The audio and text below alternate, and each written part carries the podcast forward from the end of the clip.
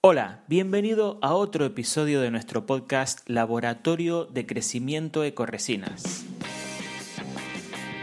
Soy Max Ubach y este es un espacio dedicado al trabajador y al empresario de la construcción, porque queremos compartir consejos y estrategias para mejorar tu trabajo y tu empresa, trucos de aplicaciones, cómo utilizar las redes sociales para tener más oportunidades y muchas cosas más interesantes para ti. Hoy estamos en el episodio número 10 y quiero hablarte de los seis pasos esenciales para tener un suelo perfecto.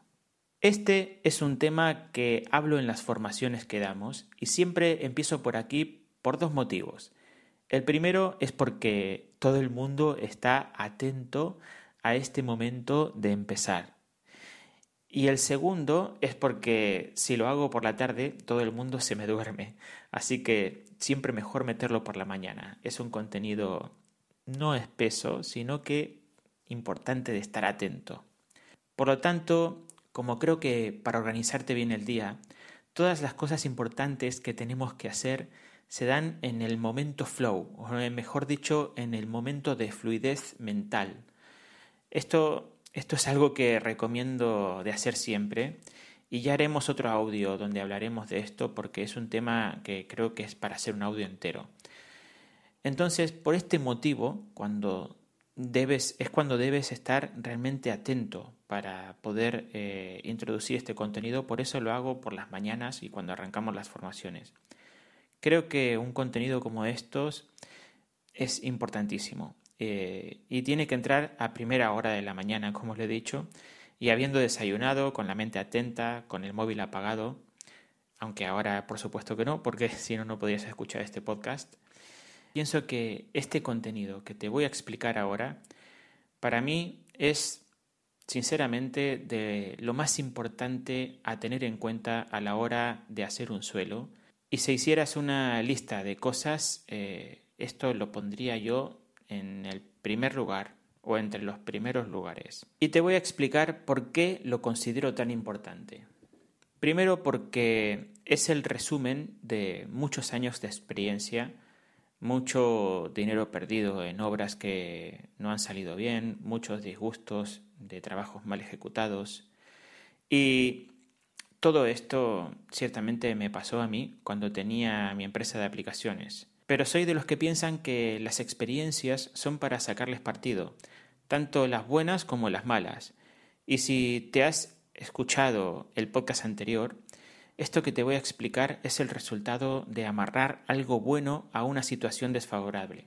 Por eso, entre tantos errores, al final escribí esto, ¿no? Escribí un manual para hacer un suelo perfecto. Y hoy este manual es el manual de uso de corresinas y es el resultado positivo que se puede sacar de una cantidad de errores acumulados y experiencias. Y la verdad es que ahora poder traerlo a todos vosotros es una satisfacción doble para mí, porque con este contenido no solo estoy solucionando problemas que tuve en el pasado, sino que además recibo la gratificación de ayudar a alguien, y eso créeme que es brutal. Pues bien, Vamos allí. El primer paso que debes tener en cuenta para hacer un suelo continuo perfecto es la comunicación.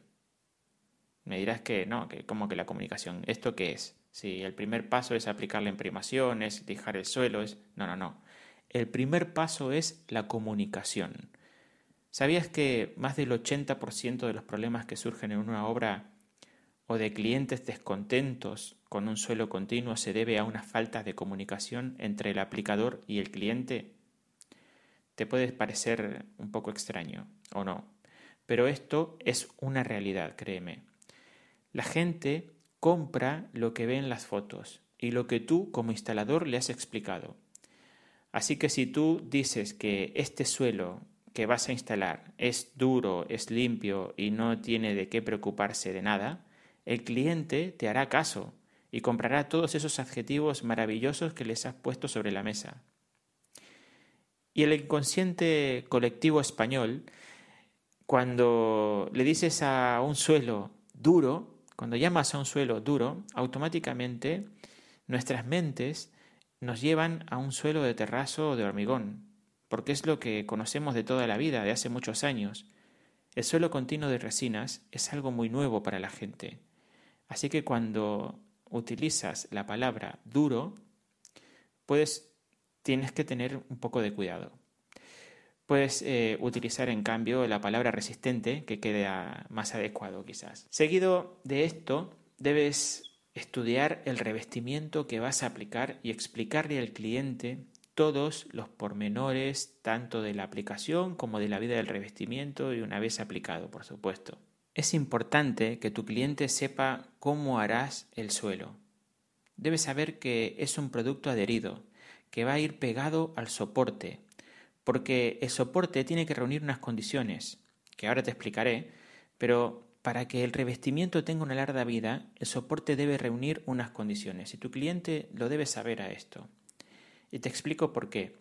Y como revestimiento adherido dependerá siempre de la estabilidad del soporte, no solo en el momento de aplicar el producto, sino también durante la vida del pavimento. Sino si alguna vez se le pasa algo como un brote de humedad por una tubería rota o un movimiento de estructura o cosas que pueden pasar durante la vida de la casa o el local, el cliente siempre pensará que la culpa es tuya porque no le has aplicado bien o porque el material que compró eh, es muy malo o no sirve.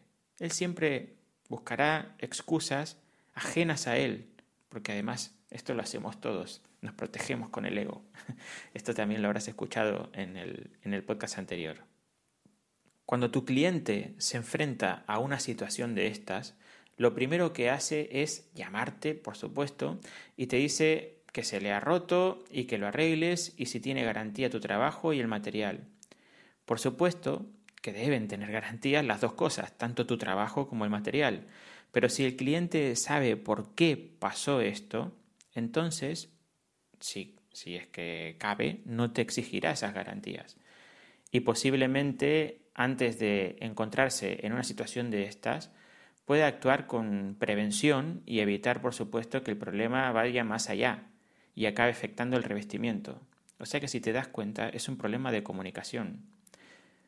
Debes evitar que el cliente tenga una mala experiencia de compra contigo.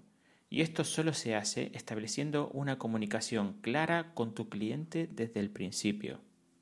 No puedes decirle que con un panda se puede ir a hacer el Dakar porque tu cliente irá. Te tiene a ti como referente profesional y lo que digas irá a misa. No se trata de mentirle porque no lo sabías sino eh, en saber que informarte bien es también parte de tu trabajo y es de muy buen profesional transmitir este conocimiento a tu cliente de manera ordenada y clara, para que él sepa en todo momento lo que está comprando.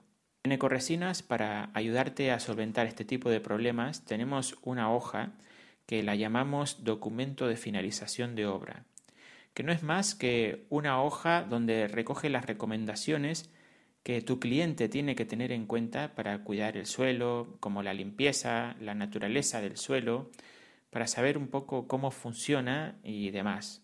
¿Qué es esto de lo que estamos hablando? Simplemente te ayudamos con esta hoja para que se la puedas dar a tu cliente, en lugar de eh, tener que hablar tú directamente con él, que sí que también debes hacerlo, pero es un refuerzo.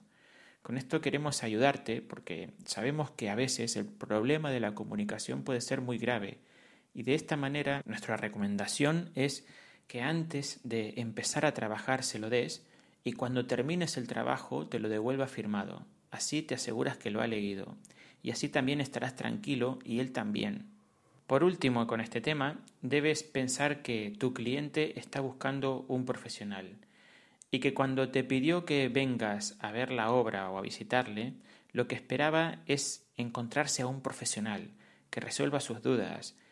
Y cuidado con esto, porque los clientes de hoy en día saben mucho de lo que están comprando, porque ahí está Internet para divulgar información, y ellos se informarán profundamente de lo que quieren comprar. Eh, ¿Por qué? Porque simplemente pues les ilusionan, ¿no? A ti te pasa que cuando te quieres comprar un coche, miras mucho por internet cómo es el coche, qué motor tiene, qué acabados tiene, qué te pueden ofrecer. Y claro, cuando llegas al concesionario, le dices al, al vendedor, no me expliques nada, quiero este coche con todo este acabado. Pues esto igual, ellos antes de llamarte a ti para que vengas a visitar la obra, se han mirado internet, han recabado información, cómo es el suelo, qué acabado tiene, si es mate, si es satinado, qué colores hay. Ha mirado mucho. Si es resistente, si no lo es, cómo se aplica. Ha mirado mucho, créeme. Y claro, mm, cuando te llaman, esperan que tú sepas más que ellos, por supuesto, porque eres el profesional. Y eso te obliga a tener que saber muchas cosas y muy bien para ganarte su confianza. Si no, créeme que has ido a perder el tiempo a la visita. Así que mucha atención y mucho cuidado con este punto de la comunicación. Lo he puesto el primero porque para mí, sinceramente, todo lo que venga después mm, no tiene mucho sentido si no has explicado bien a tu cliente qué es lo que está comprando. Bien, en el punto número dos, pasemos al punto número dos, y un pavimento debe estar, o un soporte debe estar duro, ¿Qué significa estar duro? Cuando hablamos de duro, hablamos, para poner una referencia de duro, hablamos a un soporte con una dureza igual a la de un hormigón. Un hormigón tiene una dureza de 25 megapascales, que esto significa, mm, no significa, mejor dicho, que debas tener siempre un pavimento de hormigón como soporte duro, sino que, eh, por ejemplo, un pavimento de terrazo, un pavimento de cualquier placa, eh, ya tiene esta condición de dureza y por lo tanto ya es un soporte apto para, y duro para poder aplicar sobre él. Pero eh, hay otros que no. un recrecido de mortero, si no tiene una dureza como la del hormigón, pues no es un, soporte apto para aplicar sobre él. Por lo tanto, mm, debes tener en cuenta que el soporte debe estar duro Mm, duro porque sencillamente es lo que aguantará las cargas. El revestimiento tiene una dureza superficial que no te digo que no sea que sea blando, no, es duro, son revestimientos aptos para pavimentos. Pero si vas a poner algo mm, duro sobre un soporte blando, luego cuando pongamos algo pesado, pues vamos a tener problema. Y además la adherencia también se garantiza cuando eh, aplica sobre un soporte que está duro. ¿De acuerdo? Así que si el soporte no está duro, debes llevarlo a ser duro. Si es que puedes, por supuesto.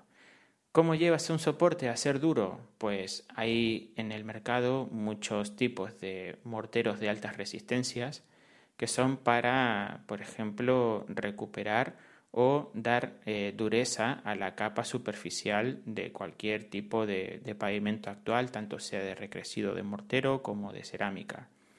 Los puedes encontrar en muchos proveedores como Weber, Mapei, Ardex, Sika. Hay muchos proveedores que se encargan de vender estos tipos de morteros de resistencia elevada para aplicar posteriormente resinas. Eh, tienes que tener en cuenta también, por ejemplo, hay autonivelantes que, que, dan una dureza importante y cuidado con esto de los autonivelantes, porque el mercado de los autonivelantes es muy amplio y no todos los autonivelantes sirven para esto. Hay autonivelantes que solo son para alisar y luego poner encima un parquet flotante, pero no tienen la dureza que necesitan. Siempre recuerda que debes mirar en el saco, en la información del producto que vayas a comprar para para restaurar la dureza del soporte, eh, debes mirar que tenga mínimo 25 megapascales de resistencia a la compresión. Si no los tiene y es de ahí para abajo, no sirve para un pavimento adherido de resina o de microcemento o de esta naturaleza. Sirve lógicamente para adherir una cerámica, poner un parquete, etcétera, pero para esto no. Así que mucho cuidado con esto y ten en cuenta este dato. A partir de 25 megapascales es cuando ya puedes aplicar un pavimento de resina encima. También si tienes otro tipo de, pavimento y, tienes que darle la, calidad, la cualificación de duro, como puede ser, mira, pues no hace falta poner un... ¿Cómo voy a hacer para poner, por ejemplo, un autonivelante que sea duro? sobre un pavimento mm, que tenga un recrecido de hormigón que, es blando, porque también este autonivelante se debe, debe ir sobre un soporte duro, si no estás transmitiendo el problema a otra, a otra capa del sustrato.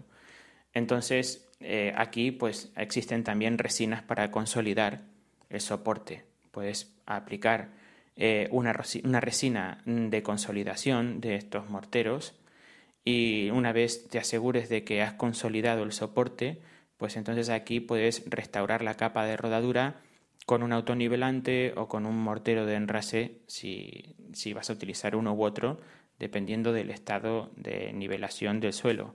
En el punto número 3, un pavimento debe ser estable.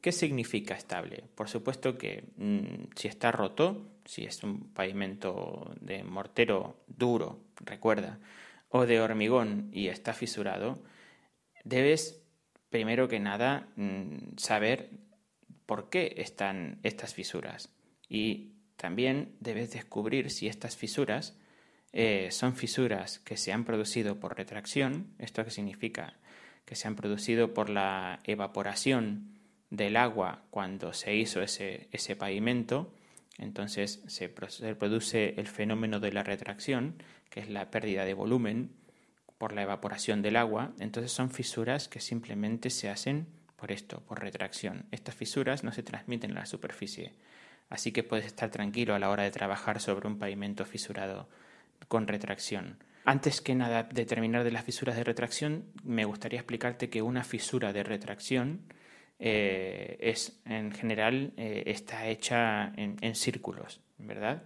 O son fisuras cortas, eh, no son direccionales y las puedes identificar así, porque están hechas, son fisuras, como te digo, que son círculos, como si fuera un pavimento, imagínate eh, una tierra árida que se ha evaporado y se ha como craquelado superficialmente, estas fisuras eh, son fisuras de, de, retracción, se ha evaporado el agua de allí. Una fisura direccional es una fisura que está marcando un movimiento, que está marcando una necesidad de un soporte, que hay allí una junta, que debe haber una junta. Así que cuidado con estas fisuras. Hay algunas que son fisuras que marcan una, una necesidad de junta y estas me ha pasado muchas veces ver que hay pavimentos que deben llevar una junta de dilatación y no la tiene, entonces se produce una fisura direccional.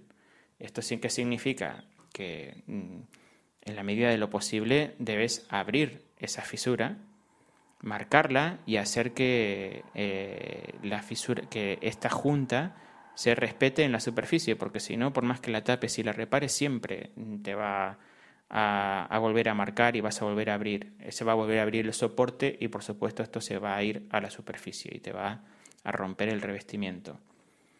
Eh, por lo tanto, es importante, y creo que con el tema de las fisuras también podemos hacer otro audio, porque es un tema bastante largo y complejo y, yo siempre digo que las fisuras hablan y te están diciendo qué está pasando allí. Entonces, en medida de lo que esté pasando allí, tú puedes eh, solucionar de una manera u otra. Y te recuerdo que eres el profesional, por lo tanto, debes tener conocimiento de esto. Pero bueno, ya haremos un audio de fisuras. Si queréis que lo haga, simplemente avisar y decir y hablamos de fisuras. Eh, otra también facultad de inestabilidad de un pavimento puede ser que te encuentres con un pavimento de terrazo o de cerámica y que estas piezas o que te puedas encontrar con alguna pieza que está suelta.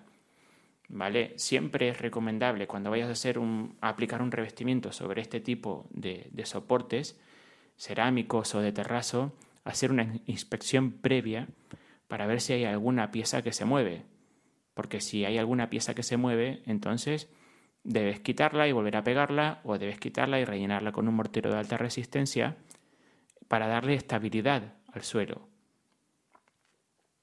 De lo contrario, eh, vas a aplicar sobre este tipo de pieza que está inestable y esto hará que al final eh, transmita una tensión más importante de la que puede soportar el revestimiento por más que lleve una malla y esta tensión hará que se fisure y se rompa. Así que debes tener en cuenta esto y debes transformar un pavimento inestable en estable antes de ponerte a aplicar. En el punto número 4, un pavimento debe estar liso. ¿Qué significa liso? Pues que sencillamente estos revestimientos son revestimientos eh, en capa pequeña, en capa fina, de unos 2 milímetros, o bueno, si es una pintura, pues imagínate, de micras, vamos a hablar de micras, hasta eh, un centímetro aproximadamente. Por lo tanto, eh, un soporte debe estar liso. Liso porque cualquier irregularidad que pueda existir, sencillamente como no, salvo que estés aplicando un autonivelante, como es una superposición de capas de máximo un milímetro cada una de ellas, estas irregularidades se van a transmitir a la última capa al final de la aplicación.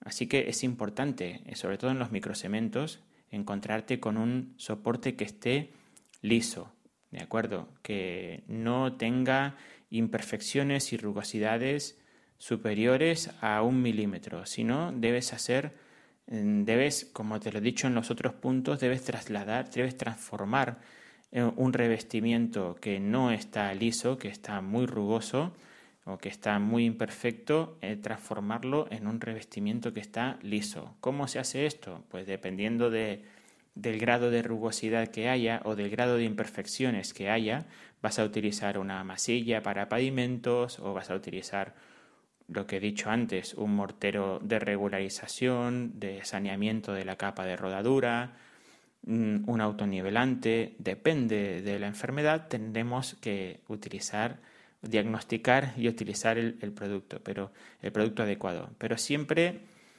mm, debes, es algo que te compete a ti pensar en cuál es la solución correcta. Es algo que le compete al instalador profesional en cuál es la solución correcta para transformar un pavimento que está irregular en un pavimento regular y liso. El siguiente punto es que el pavimento debe estar nivelado. Esto no es exigente para todos, sino que simplemente debes tener esta condición cuando vayas a aplicar un revestimiento que sea autonivelante. La razón es muy fácil. Eh, cuando aplicas un, un revestimiento autonivelante y el pavimento tiene pendiente, pues todo el autonivelante se irá en favor de la pendiente hacia donde esté la pendiente. Y recuerda que si no está nivelado tienes que nivelar y lo suyo es para nivelar un autonivelante. Este autonivelante, recuerda que además de tener la condición de poder nivelarte el soporte, debe darte otras garantías. Por ejemplo, que debe ser duro. Recuerda coger un autonivelante, que esto lo vimos en el punto número 2, un autonivelante que tenga una resistencia a la compresión muy importante para que la resina, cuando se coja este soporte duro y tire firmemente de él, no se desprenda. Así que ten en cuenta esto, coger un autonivelante que sea además de proporcionarte una buena nivelación, que sea duro. Y en el último punto vamos a hablar de, eh, he puesto los dos más importantes, creo yo, el primero que es la comunicación en primer lugar y en el último punto he puesto el problema de la humedad. Aquí eh, es un tema también interesante de hablar y de discutir y yo sencillamente he intentado mm, de alguna manera simplificar este punto para que lo podamos entender fácilmente. Aquí no hace, primero que nada tienes que tener en cuenta de que la humedad en un revestimiento de resina es un enemigo.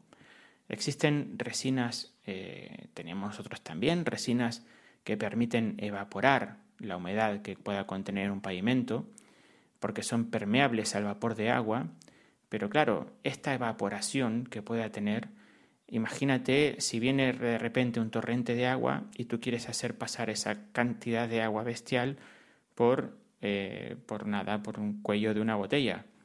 Pues ¿qué va a pasar? Pues que se embosará pues, y se, al final acabará petando el cristal todo. Entonces debes tener en cuenta de que la capacidad que tienen estos productos para evaporar el agua que tienen los soportes siempre es muy limitada y cuando la presión de la humedad es mayor a la capacidad que tienen para soportar, al final pues la eh, eh, revientan y, tienes problemas de desprendimiento, adherencia, manchas y un montón de problemas asociados a este problema de la humedad.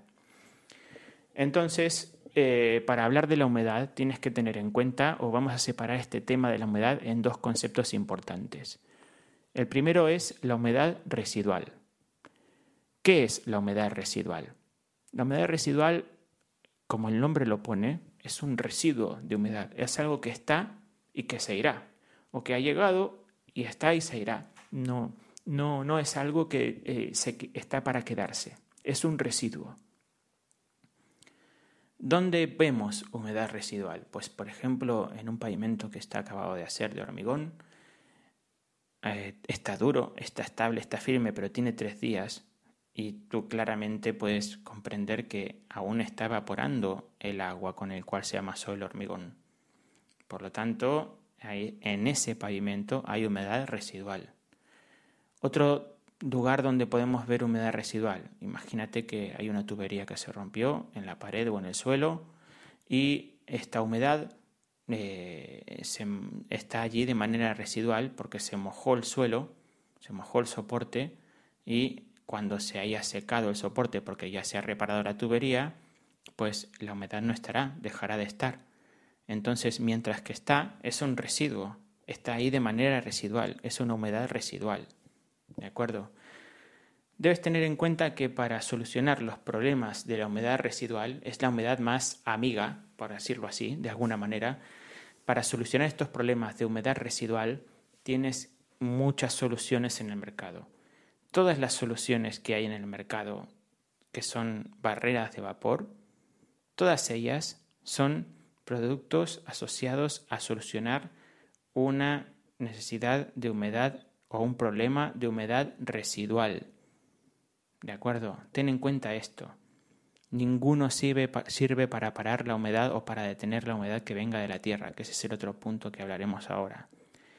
Eh, debes tener en cuenta, esto es importantísimo, saber que cualquier producto que, que, tengas, que no te vendan la moto, porque he comprado varias motos, te lo puedo garantizar, eh, incluso nosotros tenemos también barreras de vapor en ecoresinas, pero son productos utilizados solo para detener la humedad residual.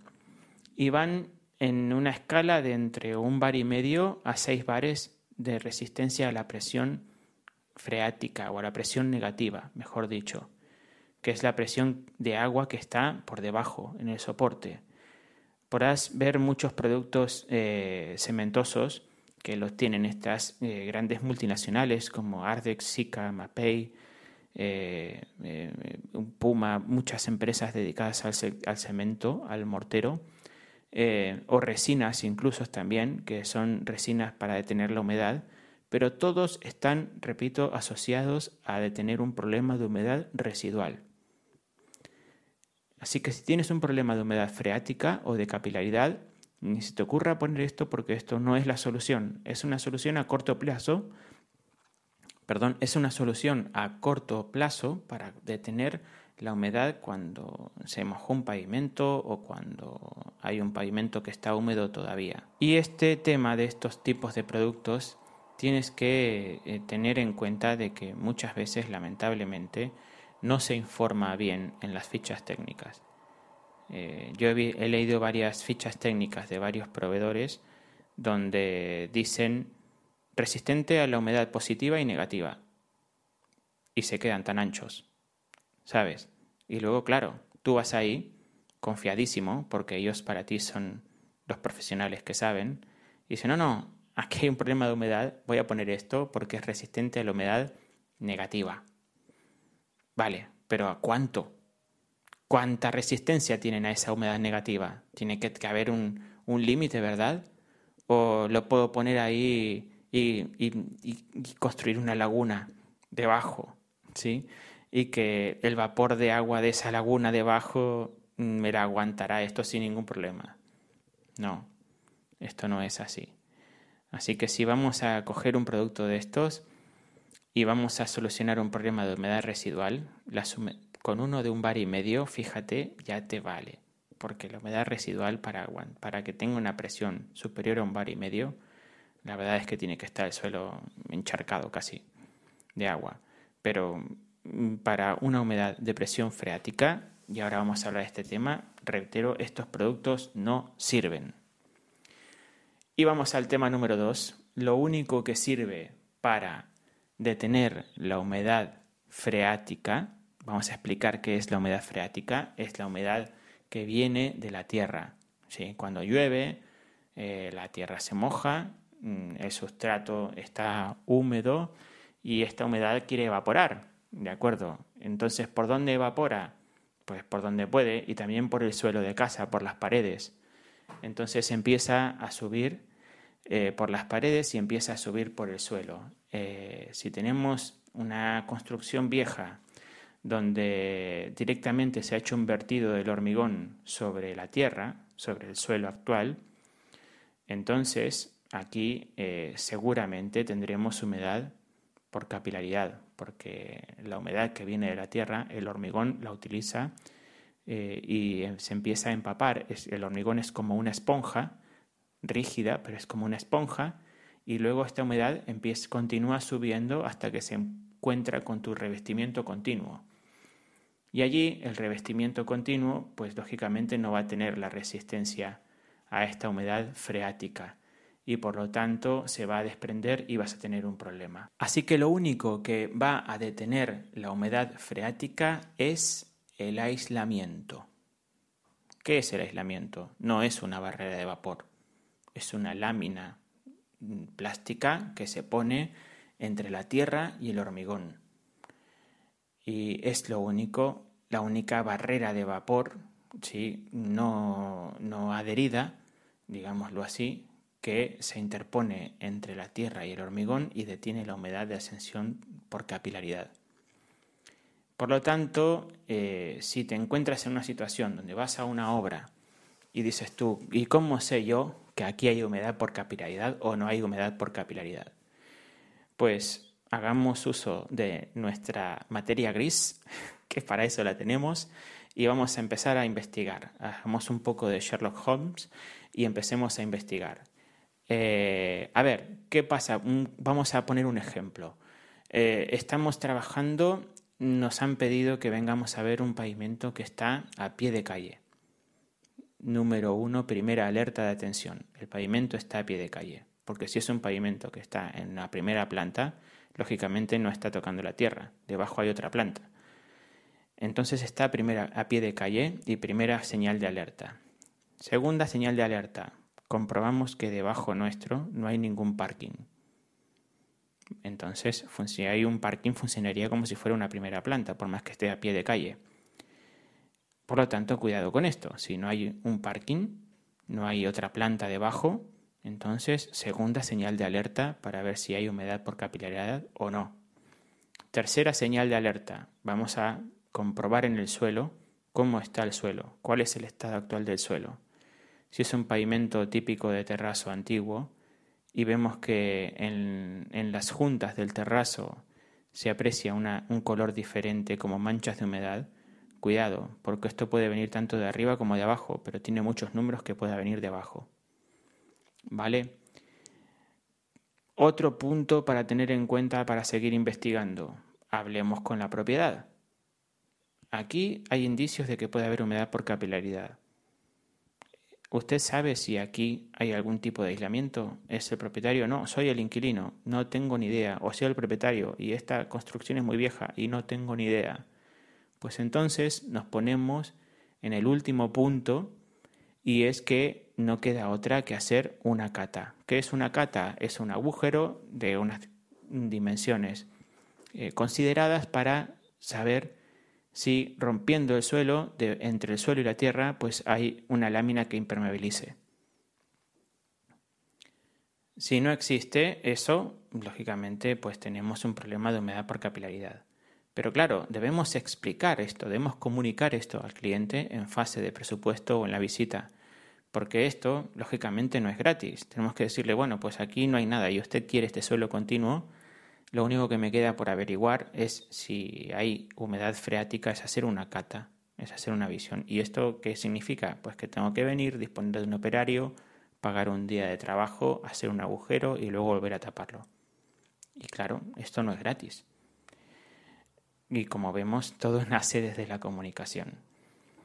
Y aquí con esto quiero decir, y no quiero ponerme ningún fabricante de, aparatos de medición de humedad en contra, pero no hace falta ningún aparato de medición de humedad para saber esto. Simplemente hay que sentarse con tranquilidad y pensar cuál es la situación de la obra y descifrar si tienes un problema de humedad por capilaridad o un problema de humedad, eh, como lo he dicho al principio, residual.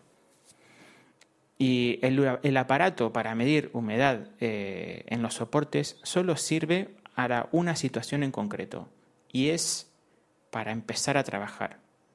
Si tú tienes que aplicar un producto que no admite eh, humedad eh, más de un 2%, por ejemplo, entonces ahí sí cómprate un, medidor de humedad y en el momento de ponerte a aplicar, antes de, empezar, controla la humedad que tiene el soporte, porque también puede haber humedad por condensación en una obra que está eh, cerrada durante mucho tiempo y hay una humedad por condensación en, el, eh, en el, ambiente, entonces esto también eh, es otra forma de manifestarse la humedad en el soporte de manera residual, porque un soporte poroso, cementoso, si está en contacto con una humedad por condensación, lo primero que hace es absorber esta humedad.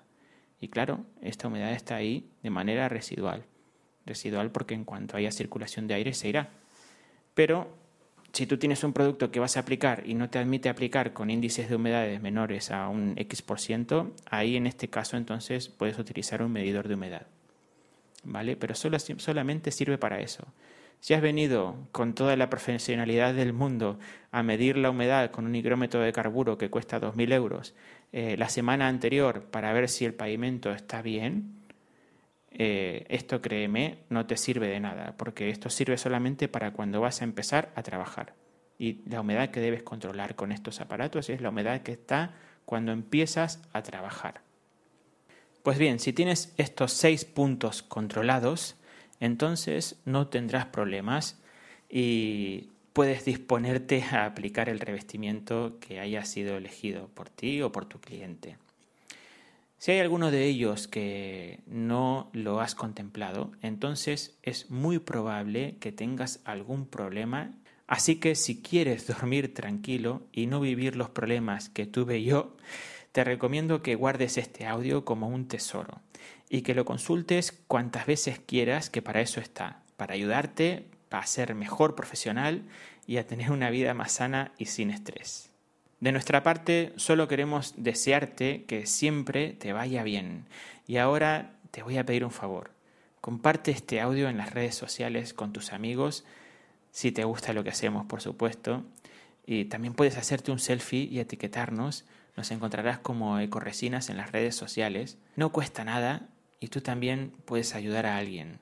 Entre todos construiremos un sector más profesional, mejor valorado y créeme que esto es bueno para todos.